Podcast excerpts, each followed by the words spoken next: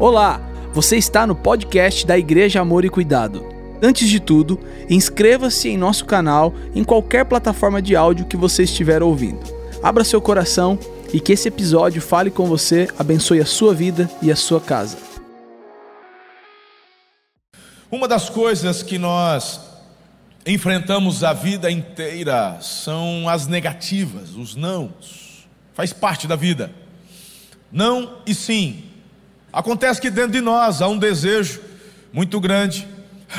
O pessoal de vez em quando dá uma dormida, é o delay, viu, Raul? É o delay. É, é, eu, já, eu já viu que eu já dei a dica do tema da noite.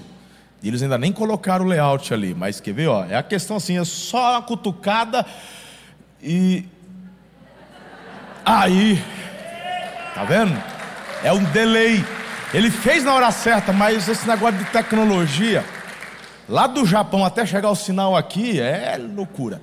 Então, a mensagem de hoje vem justamente para ajudar você nessa questão onde nós nos vemos e nos deparamos constantemente. Não vamos dizer diariamente, mas constantemente nos deparamos com um não. Um não faz parte. Agora, dentro de nós, nos foi colocado, irmãos, um sentimento onde estamos preparados para o sim. Nós queremos o sim, queremos avançar. Nós sempre estamos pensando no crescimento, na bênção, na prosperidade. Então, você não planeja sofrer pelo amor, querido. Só se você planeja, então você está doente, precisa de ajuda. Aí tem equipe pastoral, tem psicólogo, tem psiquiatra. Não, não, eu desejo crescer, desejo avançar, eu quero ser feliz, aleluia, ótimo. Mas acontece que o não aparece. E o não aparece em momentos onde nós não queremos vê-lo. E qual que é o problema disso? Eu não sei você. Aliás, eu sei também. Quando esse não se manifesta, a primeira reação, que é do ser humano, é frustração. É essa. Por quê? Porque você estava querendo e se preparando para o sim, mas veio o não, frustração. E o que, a frustração faz com a gente? Breca. A frustração parece que tem esse poder de, de nos levar a um sentimento de apatia, de desânimo. Poxa vida, é, é, é para acabar, não acredito. É, não é assim? Parece o Zé Buscapé. Lembra do Zé Buscapé, irmão? A gente começa. E aí, meu irmão, você, ao invés de continuar, tentar novamente, prosseguir, você fica ali parado. Acontece ou não acontece? Acontece. Se prepara para o vestibular, se prepara para o concurso, eu tô, eu tô preparado. Aí tem uns, tem uns que gostam assim, eu já nasci preparado. Aí ele tá, chega lá, toma bomba, reprova, não consegue. O que, que ele faz? Frustração, desiste. É, eu não nasci para isso. Mas quem diz que o cara que está lá e conseguiu, que passou no concurso, que passou no vestibular, quem diz que ele passou na primeira?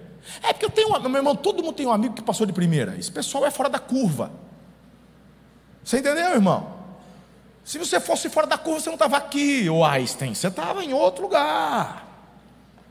E pode ser que tenha um Einstein escondido por aí. Mas a maioria de nós, seres humanos normais, não. Você vai precisar de uma, duas, três, quatro, cinco, quantas tentativas forem necessárias.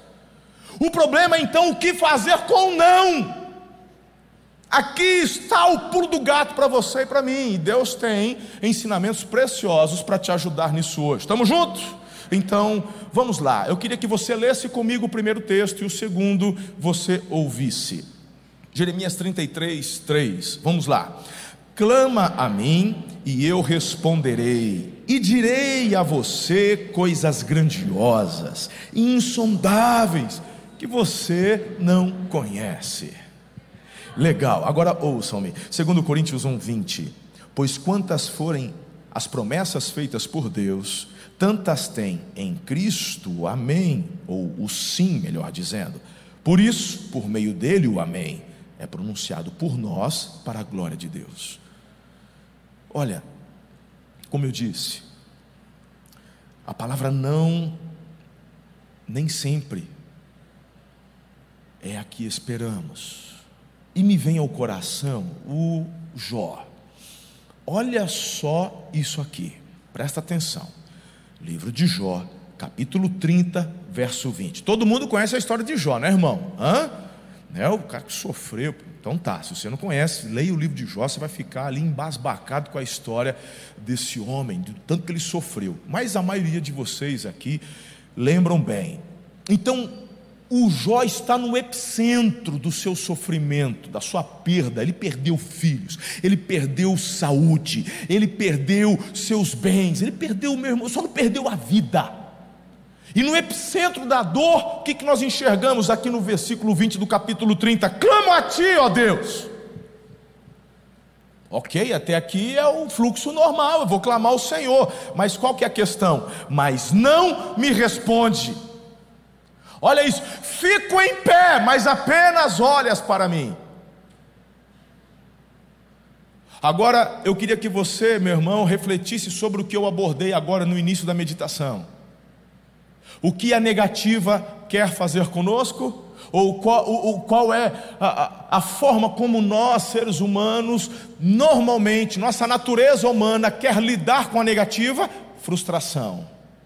Porque o Jó, meu irmão, ele conhecia bem o Senhor, ele tinha intimidade com Deus. E eu quero já, meu irmão, deixar muito bem desenhado, porque toda essa mensagem tem como objetivo impulsionar e inspirar você a mergulhar num nível maior de intimidade com o Senhor.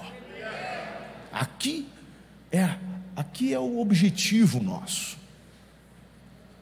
E quando eu olho para Jó, ele está clamando a quem ele conhece que de fato poderia salvá-lo e ajudá-lo, mas a questão é: eu não encontro resposta, silêncio, eu não ouço.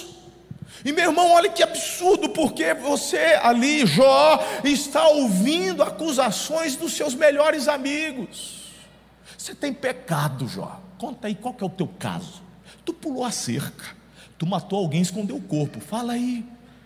Vamos desenterrar a cabeça do burro aí, vamos, paga na justiça, Deus vai, porque não é possível, Deus está permitindo tudo isso. Eu bem que desconfiava de você, Jó, todo justinho, todo de aliança dos olhos, aquela coisa toda, bom maridão. Aí, Jó, ninguém justo sofre desse jeito, e ele está sendo acusado pelos próprios. A esposa fala: amaldiçoa teu Deus e morre, peste porque nem a esposa aguentava olhar mais para o marido. Imagina, irmão, o Jó devia feder. Porque a Bíblia fala que ele foi tomado de úlcera. A Bíblia fala que ele se coçava com carne. Úlcera, meu irmão, cheira bem. Úlcera cheira. A Bíblia fala que o corpo dele foi tomado de úlcera. O Jó devia feder. Acho que a esposa morre, peste. É melhor tu morrer do que ficar. Amaldiçoa o teu Deus para ver se ele te mata. A mulher, e o que, que ele fala para a mulher? Você está falando que nem uma louca. E quem está dizendo isso é o cara que está orando a Deus e está ouvindo o que de Deus? Nada. Porque o silêncio de Deus para Jó era uma negativa. Porque o que ele queria ouvir era: Eu estou contigo, eu vou te ajudar, vou te libertar, é o Satanás, mas eu já estou repreendendo. É isso que ele queria ouvir, irmão. Mas ele não ouviu nada. E mesmo assim, tendo oportunidade, ele permaneceu diante da negativa porque conhecia o caráter do Senhor. E o caráter de Deus você não conhece apenas lendo a Bíblia, você vai conhecer o caráter de Deus convivendo e se relacionando com Ele.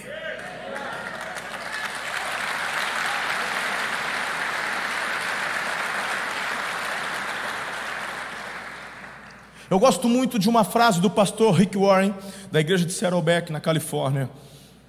Eu já disse esta frase outras vezes, mas eu quero novamente relembrar com vocês aqui. Ele diz que Deus não causa dor, mas Ele não desperdiça uma. Eu acho muito forte esta, esta frase do pastor Rick Warren. Deus não causa, mas Ele não perde a oportunidade. Como assim? É como, por exemplo, você ouviu agora mesmo a pastora Ana há pouco compartilhar de algumas situações difíceis. Ela disse uma dessas, dessas aí, mas ela, não sei se ela chegou a citar agora, mas ela já citou nos cultos anteriores, durante o momento profético, inclusive de perdas. perdeu o pai, perdeu a mãe. A gente só pode, na verdade, dizer a alguém assim: Eu sei o que você está passando, se você um dia já passou a mesma coisa.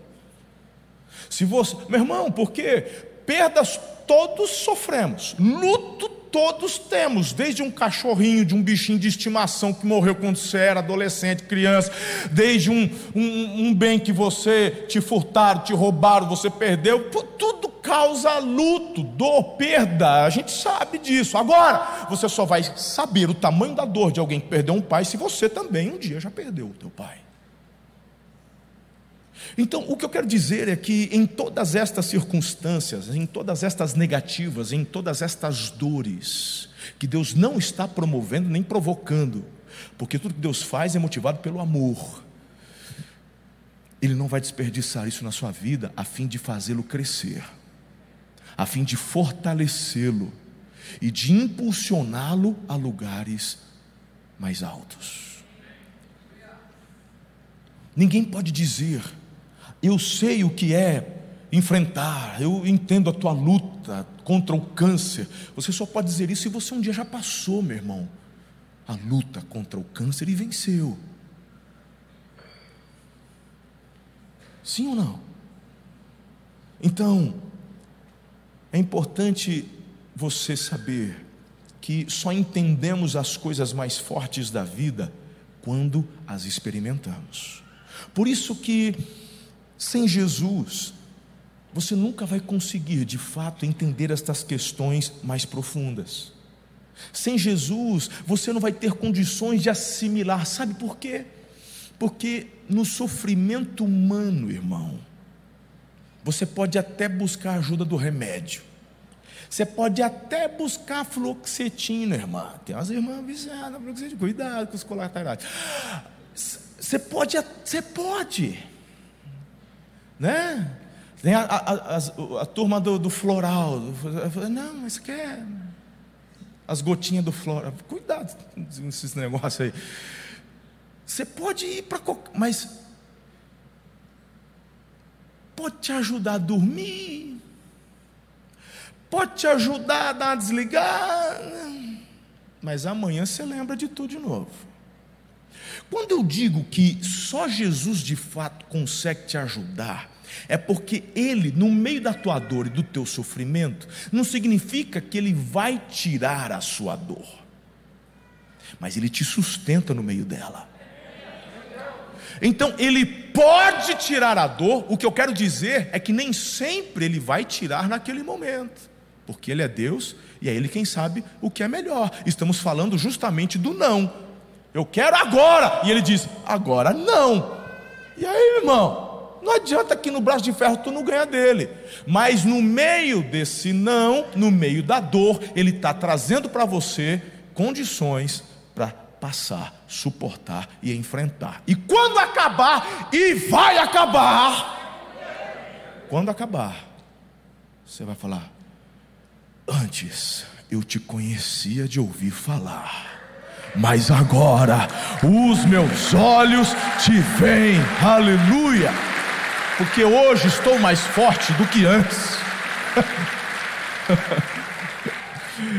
e aí o capeta fica endemoniado, falou: não é possível. Eu achei que estava ganhando. É igual o desenho da Hanna-Barbera. Sabe que tem uns vilão? O Dick Vigarista é o capeta. Ele acha que vai conseguir. Você lembra quem era da Hanna? Olha, a gente entregando a idade. Fala a verdade, irmão. Corrida maluca. Levanta a mão aí, não era só eu, não. Ah, povo aí que ah, tá achando que só eu que me exponho aqui. Você não, não é, é, o novão, adolescentão. Ah, tá, só eu então. Corrida maluca. Lembra do Dick Vigarista? Ele e o cachorro. Aquele cachorro lá, era o Satanás, aquele cachorro lá. Ah, rapaz do céu! Todo desenho, Dick Vigarista, ele mandava, ele achava que ele é o capeta, irmão. Ele acha, ele ele, acha que vai ganhar, vai. Agora eu pego o Jó, agora eu mato o Jó. Aí daqui a pouco o Jó está o dobro do que era antes. E aí o Jó, que era já apaixonado, virado no giraia, cheio do Espírito Santo, ficou mais ainda. Aí o diabo falou: melhor não mexer com ele, deixa quieto. Porque esse povo que conhece aí a Deus, se relaciona com Deus, quanto mais bate, melhor fica, mais forte fica. Então, deixa eu te dizer uma coisa: Tiago nos diz isso no Novo Testamento: sujeitai-vos, pois, a Deus, resisti ao diabo, e ele vai fazer o que? Fugirá de vós. Promessa. Quem está comigo até aqui? Aleluia. Eu estou empolgado, irmão. Por isso que lá no Salmo 34, verso 8 diz assim: provem e vejam como o Senhor é bom. O Senhor é bom. Agora, vamos a um texto, a um clássico. Hoje de manhã eu estava falando dos clássicos. Ah, sabia que a Bíblia tem versículos que são clássicos para nós, né, irmão? A Bíblia toda é inspirada, é poderosa, é linda e tal. Mas quem gosta de filme, não é verdade? Ele fala assim: olha, você está assistindo de novo esse filme? É um clássico, né? Então, esse aqui que eu vou ler para vocês é um clássico. Porque nem toda pergunta tua vai ter resposta. Hum, quem conhece a Bíblia já sabe, né, Marcelo?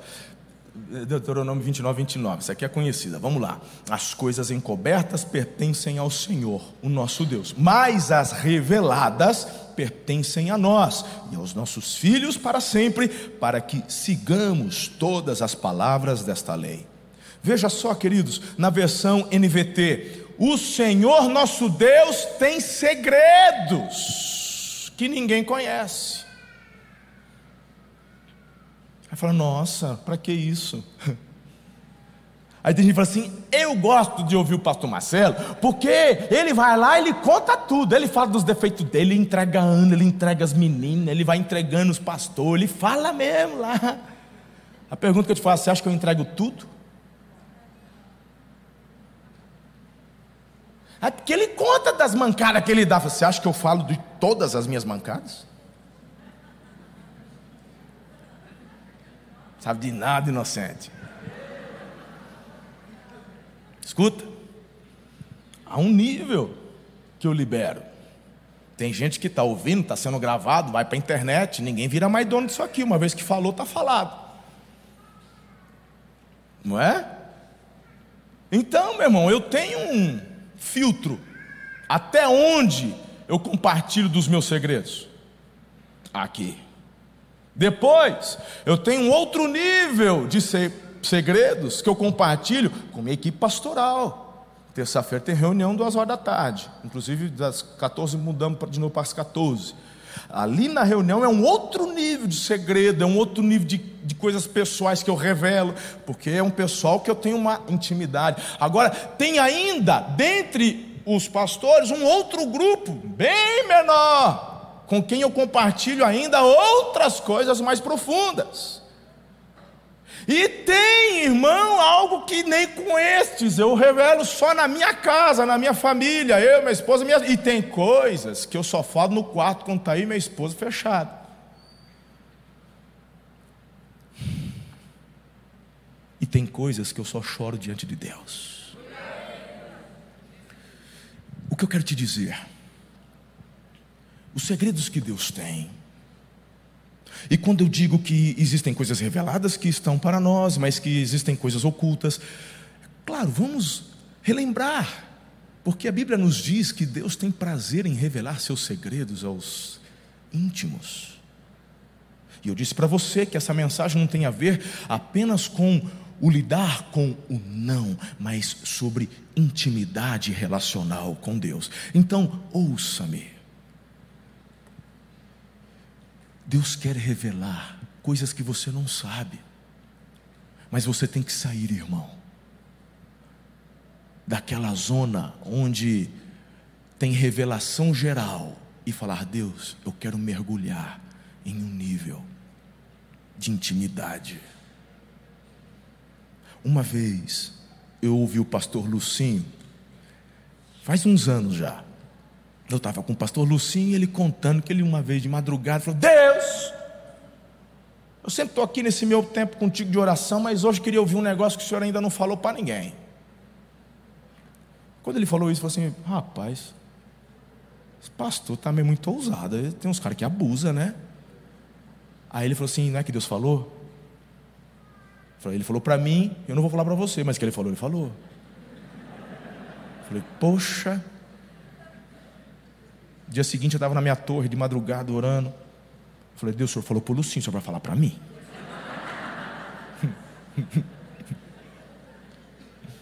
Eu quero ouvir uma coisa do Senhor que o Senhor não falou para ninguém. O mais louco é que ele fala. Aí quando ele fala, você está com a boca no pó chorando, meu irmão, é a coisa mais linda, mais gostosa. Hoje eu estou aqui para te dizer que aquilo que ele ocultou é porque muitas vezes não temos maturidade para ouvir ainda, não porque ele não quer falar. Então aqui está o caminho para você se aprofundar e saber lidar muitas vezes até com o silêncio dele. Você precisa entrar em um nível mais profundo e buscar essa intimidade em nome de Jesus. Agora, vamos lá. Eu queria que você, eu, uma, vamos entrar aqui de uma forma mais didática no tema e, e, e passar para vocês aqui três formas de reagir diante do não.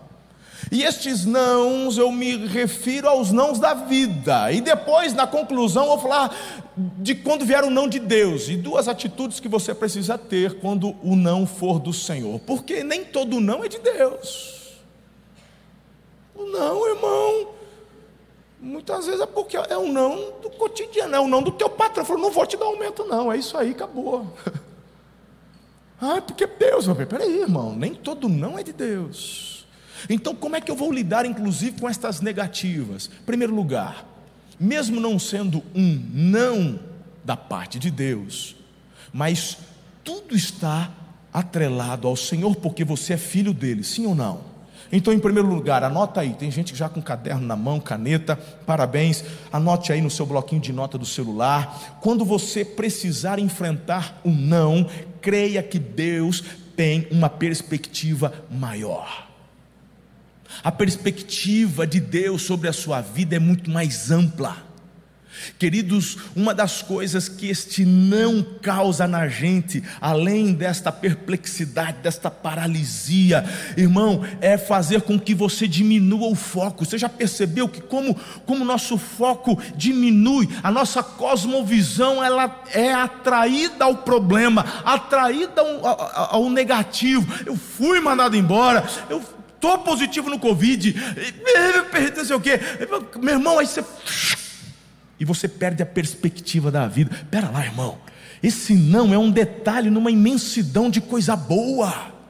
Esse não que agora tá, tem um sabor meio amargo, esse não que você não quer, não gosta, mas na perspectiva de Deus, calma, segura, a perspectiva dele é maior, a visão dele é ampla. E Ele quer que você, juntamente com Ele, pelo Espírito dele, consiga levantar a cabeça e enxergar ao redor. Hebreus capítulo 4, verso 13, veja só. Nada em toda a criação está oculto aos olhos de Deus, tudo está descoberto e exposto diante dos olhos daquele a quem havemos de prestar contas. Provérbios capítulo 2, verso 8 nos diz: Pois guarda a vereda do justo e protege o caminho de seus fiéis. Nada pega Deus de surpresa. Nada pega Deus de surpresa. Eu queria que você, diante do que abordei há pouco, refletisse comigo agora na experiência de Moisés e o povo de Israel, ali, diante do Mar Vermelho. Eu preguei esses dias sobre isso. Por isso que me vem à mente, eu até disse que nesse final de ano e começo de ano eu tenho pensado e refletido muito sobre as experiências de Moisés e do povo. É, olha que interessante, lembram que eu disse há algumas semanas, nas, em uma das mensagens, de que assim que fugiram, saíram do Egito, eles, eles iriam optar por um outro caminho, mas Deus muda a rota e os coloca em um beco sem saída. Quem se lembra disso? Ok, perfeito. Quando eles estão no beco sem saída, diante deles tem o mar, não tem navio, não tem ponte, não tem nada. Atrás deles, para voltar, quem está vindo é o exército para poder acabar com tudo. Ou seja, o que, que você faz? Primeiro lugar, o povo murmura, reclama, amaldiçoa. Moisés faz o quê? Fica olhando que o livramento vai chegar. Deus disse para Moisés o que iria fazer? Disse? Não. Mas ele sabia que estava lá porque Deus o mandou para lá. Aqui está a diferença. Porque o beco sem saída é um não. Está entendendo, Adriano? Para o Moisés, porque Deus fala, muda a rota, vai por aqui. Tudo bem que o Moisés conhecia, mas chegando lá, fala, Deus, não é isso que eu queria ver, não. Eu queria ver aqui um monte de navio para poder atravessar, eu queria ver uma ponte, eu queria ver mas eu estou vendo uma negativa, eu estou vendo um beco sem saída, mas a tua reação é que vai fazer toda a diferença. O que você vai reagir diante do beco sem saída, o que você vai falar diante do que você está vendo, é o que vai fazer a diferença. Meu irmão, Moisés, ele disse: Vejam, vejam o que? Não sei, eu só sei que ele vai fazer, porque eu conheço o caráter dele. E se ele me trouxe aqui é porque ele vai dar o livramento. E eles experimentaram uma das maiores, é, um dos maiores eventos registrados. Um bem, meu papai, que coisa linda. E atravessaram a pé seco. Você lembra da história, irmão? Qual é o teu beco sem saída hoje? Qual é o não que você está enfrentando? Em nome de Jesus, pare de olhar para o beco sem saída, para o não e para o problema, e comece a enxergar a perspectiva de Deus. Você é chamado para pensar nas coisas do alto. Senhor, me dê a tua visão. Me faça enxergar como o Senhor enxerga. Estamos juntos até aqui? Segundo lugar, diante do não, creia que Deus tem um plano melhor.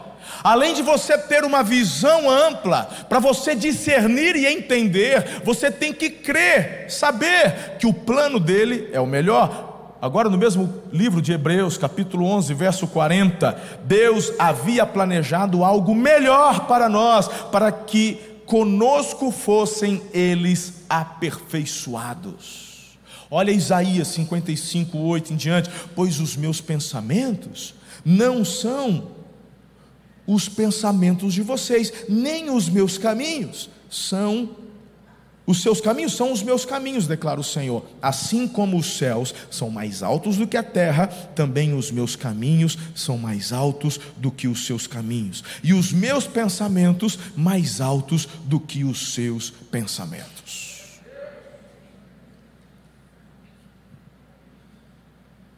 Diante do não, no beco sem saída, em nome de Jesus, volte-se a Ele e diga: Eu sei que o Senhor tem um plano maior. Tem um plano maior. Terceiro, diante do não, creia que Deus tem um propósito maior no futuro. Esses dias no devocional, qual foi o tema? Deus não dá ponto sem? Deus não dá ponto sem nó. Tudo que Ele faz tem um propósito.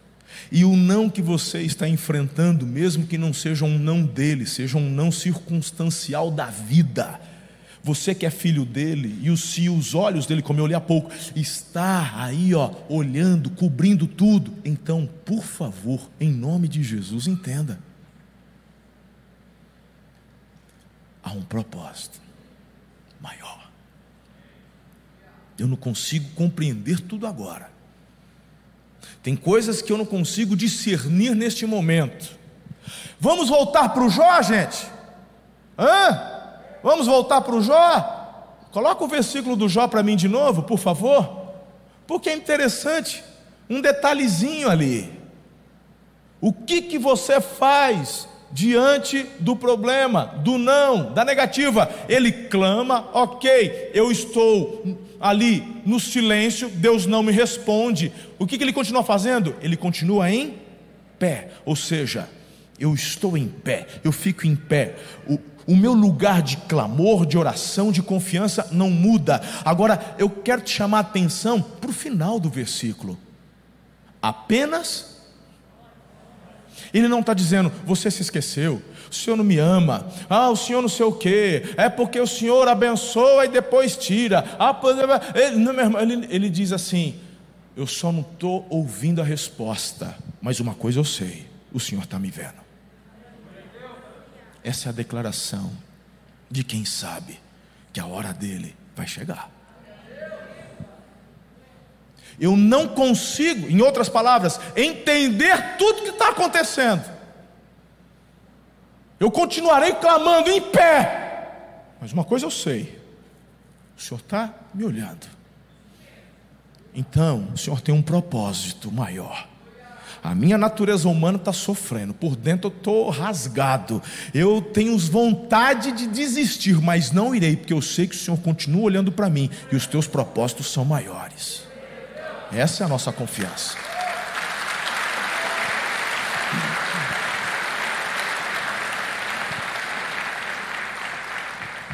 Isso é tão sério porque é a chave, irmão. Aqui está o diferencial, João. Aqui, esse é o pulo do gato. Eu vou dar aqui mais um, eu acho que você vai matar a charada de vez agora. Porque agora, pense comigo: qual foi a proposta de Deus para o povo de Israel?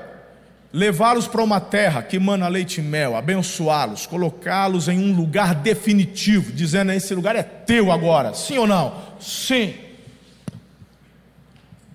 Aí eu estou agora me lembrando daquele momento onde eles estão reclamando do maná, porque estão por 40 anos no deserto e eles chegam em um determinado momento, entre estes 40 anos, em um ponto ali, onde eles falam assim: não aguentamos mais comer esse maná. Não é bacana isso? Aí tem falado também, pastor, quem que aguenta ficar comendo maná 40 anos? Aí eu te pergunto, quem foi que Deus planejou dar maná por 40 anos? Espera aí que você é inteligente, você já está começando a querer pegar. Olha aqui. Deus, assim que os atravessa do mar vermelho, já vai direto para a conquista. Quando os espias entram, retornam, afirmam: tudo que Deus falou é verdade. Deus só não falou que tinha gigantes aqui que nós vamos morrer. Bom, se Deus não falou, é que você não precisava saber. Cuidado com essa profetada aí, meu irmão, que só quer falar da desgraça do futuro. Cuidado com isso. Porque, meu irmão, para qual razão eu vou receber uma profecia de que, olha, eu vou morrer de acidente amanhã? Para ficar com medo de sair de carro? E se o medo, meu irmão, é um espírito maligno, e se o espírito de Deus é um espírito de coragem, amor, moderação, para que é que eu vou profetizar ou revelar algo para te causar medo? Porque você não cala a boca. Abre a tua boca para profetizar vida e abençoar. Se porventura você receber algo do tipo, entra em clamor e clama por livramento e profetiza livramento e não fica botando medo nos outros. Esse não é o tipo de trabalho de profecia que essa igreja acredita e trabalha. Por isso que temos uma regra, temos um, uma equipe pastoral que cuida dessa parte do mover profético. Nós cremos, somos uma igreja profética, mas tem que ter responsabilidade. Tem gente que não sabe lidar com os dons porque receberam e vão fazendo da cabeça e nem estudam, não leem, não se aprofundam, não se submetem aos líderes que Deus levanta para poder andar em unidade. O poder está na aliança da unidade. Então se submeta não é do seu jeito, não é da forma como você acha. Ah, porque me veio, é te veio, você guarda para você, vai orar. Se é uma palavra de bênção, libera. Se é uma revelação ruim, vai discernir em Deus. Procura um pastor para te ajudar a discernir isso daí e não fica disseminando medo.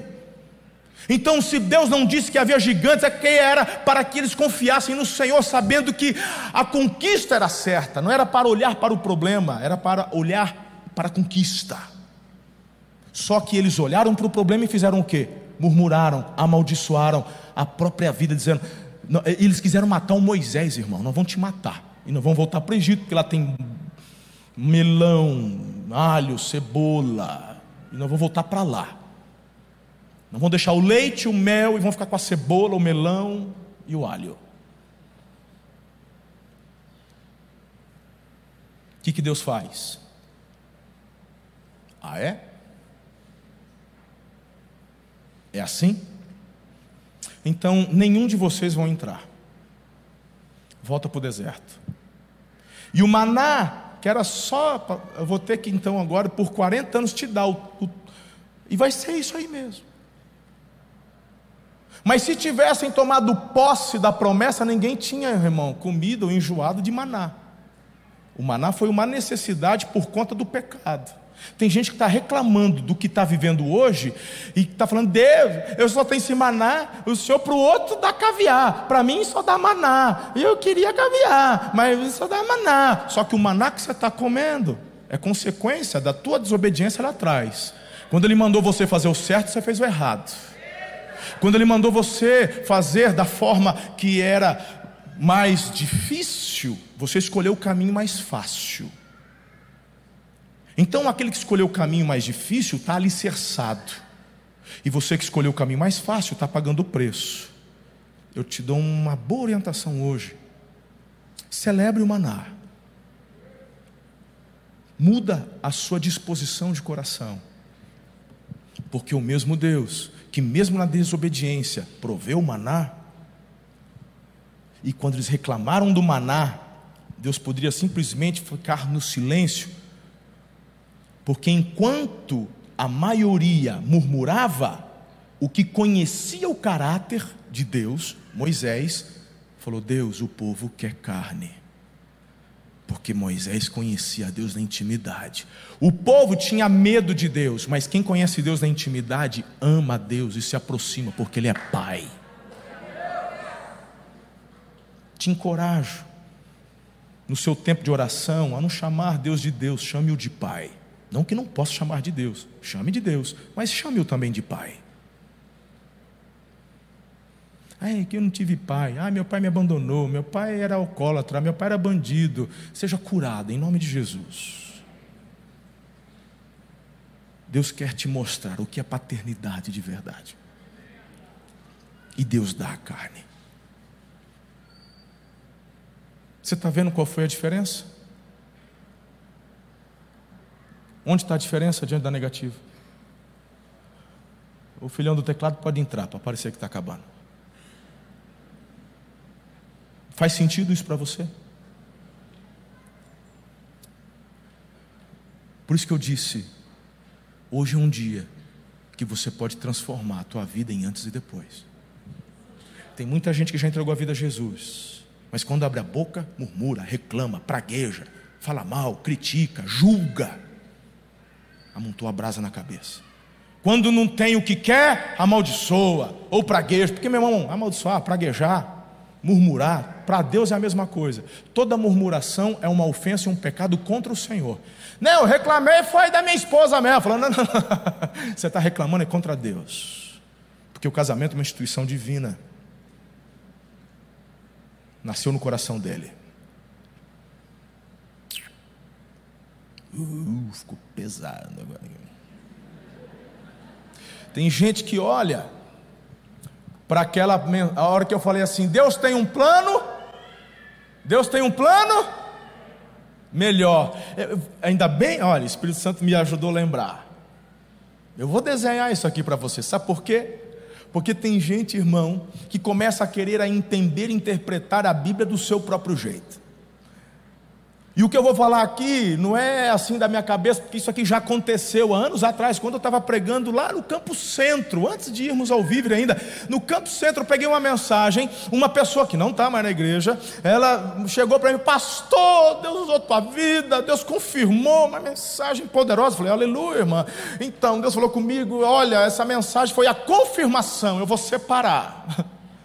Falou, está repreendido, cão. Senhor, o que, que eu estou pregando, pelo amor de Deus? Aí fui ouvir a mensagem para ver se eu tinha falado alguma heresia. Falei, não, preguei tudo certo. Falei, então o que está amaldiçoado está o teu ouvido. Aí tem gente que fala assim, tá vendo? Eu tô, eu tô recebendo a negativa, eu tô no beco sem saída, meu casamento tá um lixo, e Deus falou que tem um plano melhor, é a confirmação. Ai, já vou começar a olhar no Instagram.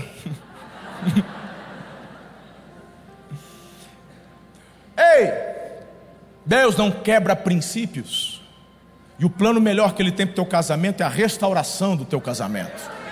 Não é você terminar e procurar outro, não. Tu vai até o final, tu deu a tua palavra de que sua morte separaria. E não adianta orar para ela morrer. Pede para Deus te levar então, peão. Peça ao Senhor. O plano melhor dele é, é a restauração. E ele faz. Ele é um Deus de milagres. Talvez, qual seja o maior problema? A forma como você está encarando a dificuldade. Pare de murmurar. Pare de praguejar, pare de reclamar. Ah, só tem gigante. Ah, porque agora é o mar vermelho. Ah, só tem esse maná. Ah, não sei o quê. E, e seja como Moisés. Veja o livramento. Deus, eu estou precisando de carne agora. Deus, o povo. Deus. Peça paciência. Porque essa para mim foi uma das maiores virtudes de Moisés. Paciência.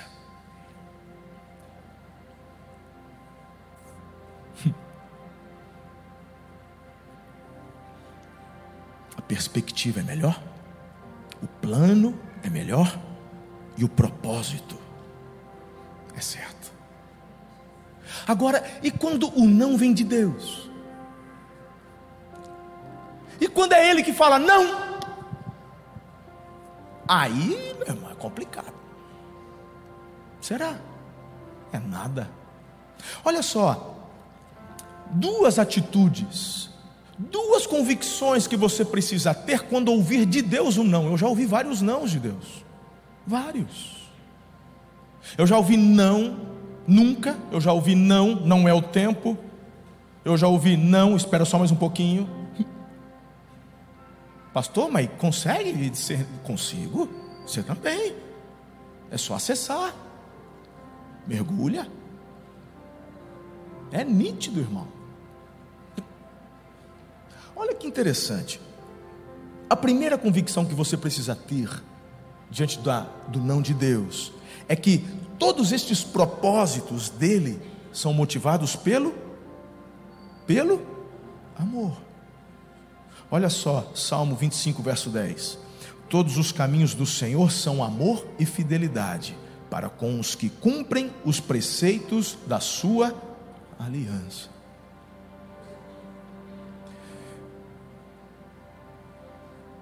Se Deus te disser não, o não dele é motivado pelo amor. Quantos nãos damos aos nossos filhos? Mãe, eu quero ir na casa do Juquinha. Quero para dormir lá. Aí você olha, você não conhece o futuro, você não tem visão além do alcance, você já, quem que é a mãe do Juquinha, quem que é o pai, a família, aí você fala, meu Deus do céu, esses dias estava ali, tá, aquela briga foi na casa do Juquinha, mas você não vai. Mãe não é assim? Uma fração de segundo, eu demorei, mas mãe é assim, não vai. Por que, que você diz não? Você, você, quer, você quer ver teu filho sofrer? Porque minha mãe não deixava, então tu, tu vai sofrer o que eu sofri. Se eu não fui, você também não vai. Você precisa de cura. Você tem, você está com problema. Você que quer infligir sofrimento no outro por conta de sofrimentos sofridos, isso é um problema sério. Você precisa de ajuda psicológica, precisa de ajuda pastoral, precisa de ajuda talvez até psiquiátrica. Precisa de ajuda, precisa ser curado. Primeiro passo é inscrever-se nos 30 semanas. Já vamos começar novo ciclo após o alto de Páscoa. Então, ouçam-me. Quando você diz não para um filho, é porque você já começa a colocar na balança os prós, os contras. Pode ser que e tal, e, e aí você analisa. Não é assim que a gente faz com os nossos filhos? Agora imagine quando Deus diz não. Deus não precisa supor. Deus sabe. Deus não precisa esperar, porque Ele já está lá. Ele é Senhor do tempo. Então, quando Deus diz não, baixa a bola e se lembre: tudo o que Ele faz é por amor. Obrigado pelo teu não.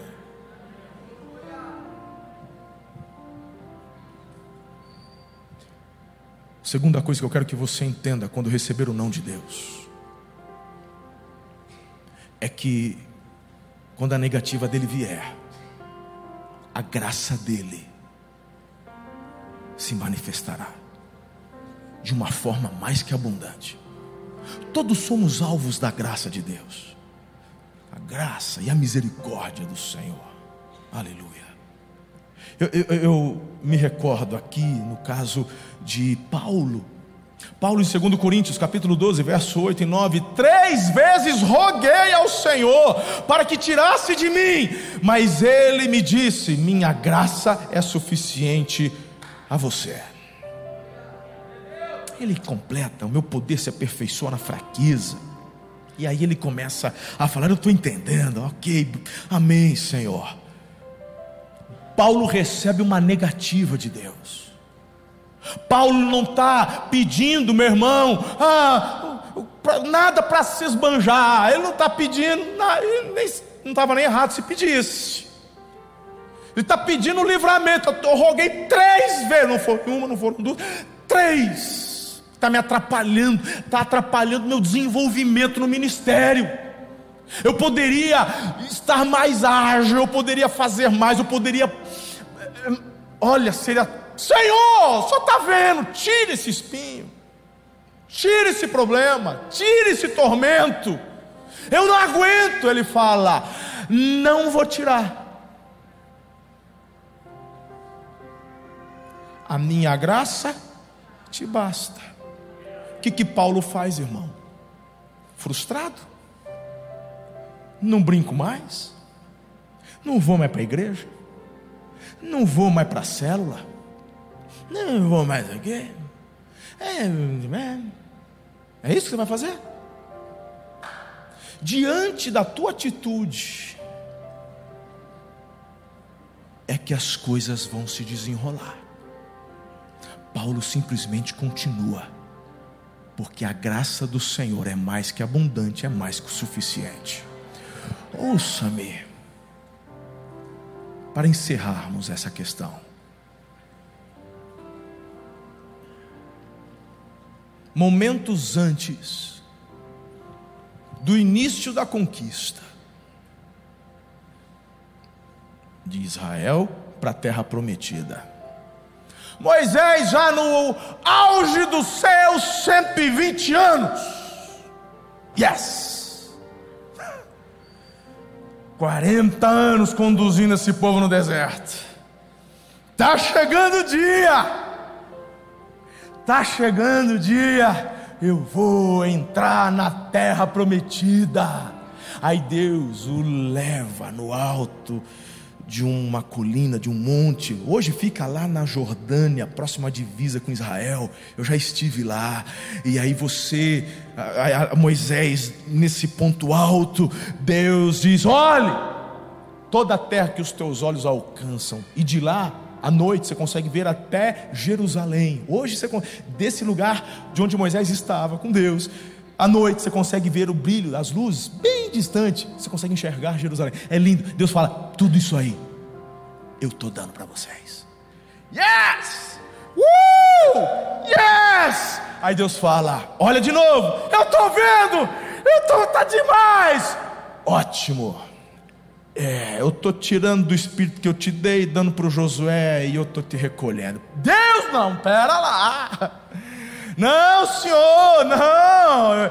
Eu nasci para isso. Senhor, eu vou, deixa eu te recordar. Tu me, tu me guardou no, no, num bercinho de, com betume lá no Nilo. Ei, eu, eu, o Senhor me colocou, eu era para ter sido morto, o Senhor me guardou para esse tempo, o Senhor me guardou para a conquista. O Senhor, olha, são 120 anos, eu nasci para isso.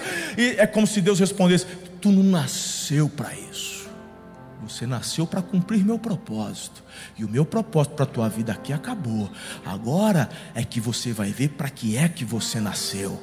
Você nasceu para estar na minha presença para todo sempre. Você vai estar aqui comigo agora. Tu vem para um lugar onde não tem mais choro, murmuração, pecado, reclamação. Eu estou te promovendo. Você não nasceu, querido, para isso. Você nasceu para estar com Ele. Isso é tão sério que Ele deu a vida do filho dele para que este propósito fosse cumprido na sua vida. Se você acha que o foco da sua vida é ganhar dinheiro, se você acha que o foco da sua vida é passar naquele concurso público, se você acha que o foco da sua vida é ter um filho, se você acha que o foco da sua vida é alcançar um milhão, dez milhões, se você acha que o foco da sua vida é fazer uma empresa, se você acha que o foco da tua vida você é um miserável, porque nada disso pode ser comparado às grandiosidades que Deus tem reservado para aqueles que o amam.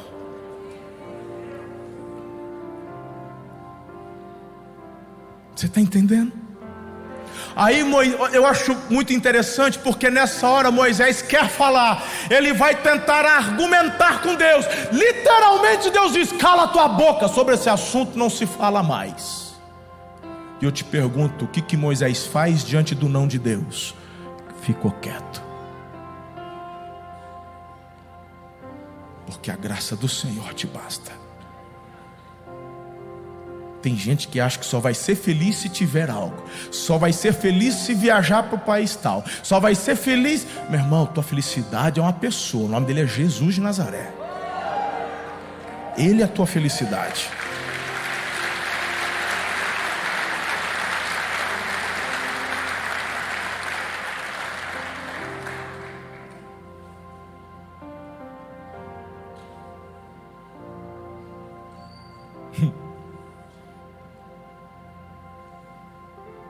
Que você está enfrentando? O que está aí no seu coração agora? Que mágoa, que tristeza, que abatimento tem aí para ser resolvido que estava te atrapalhando em você mergulhar na intimidade com o teu pai? Quais lutas você está enfrentando que estava te fazendo pensar que Deus se esqueceu de você? Hoje eu te chamo para ter a mesma convicção que Jó tinha. Você pode até estar no silêncio, mas você tem que ter convicção que Ele está te olhando e que a tua hora vai chegar. Teu livramento já está vindo. Tudo que Ele faz é por amor e a graça dele nos basta. A perspectiva do Senhor é maior. Os propósitos são maiores.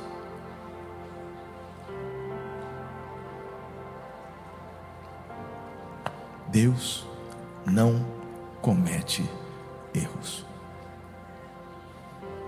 Coloque-se em pé.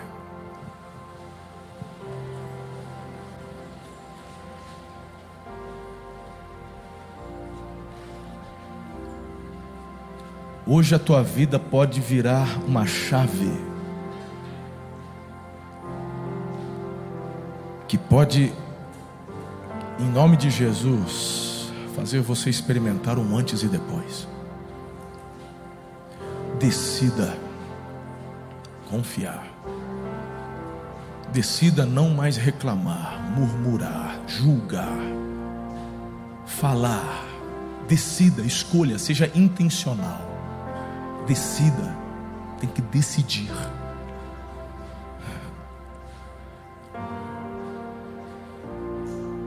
Seja grato.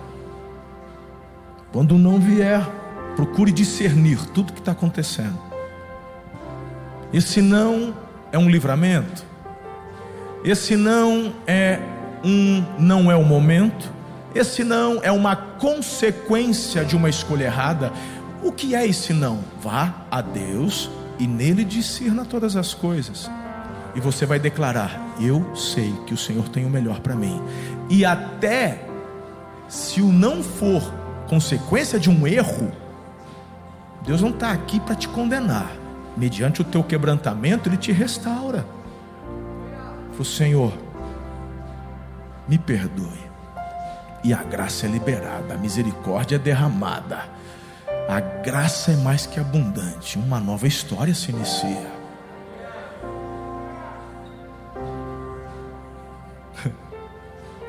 o que fazer quando não chegar?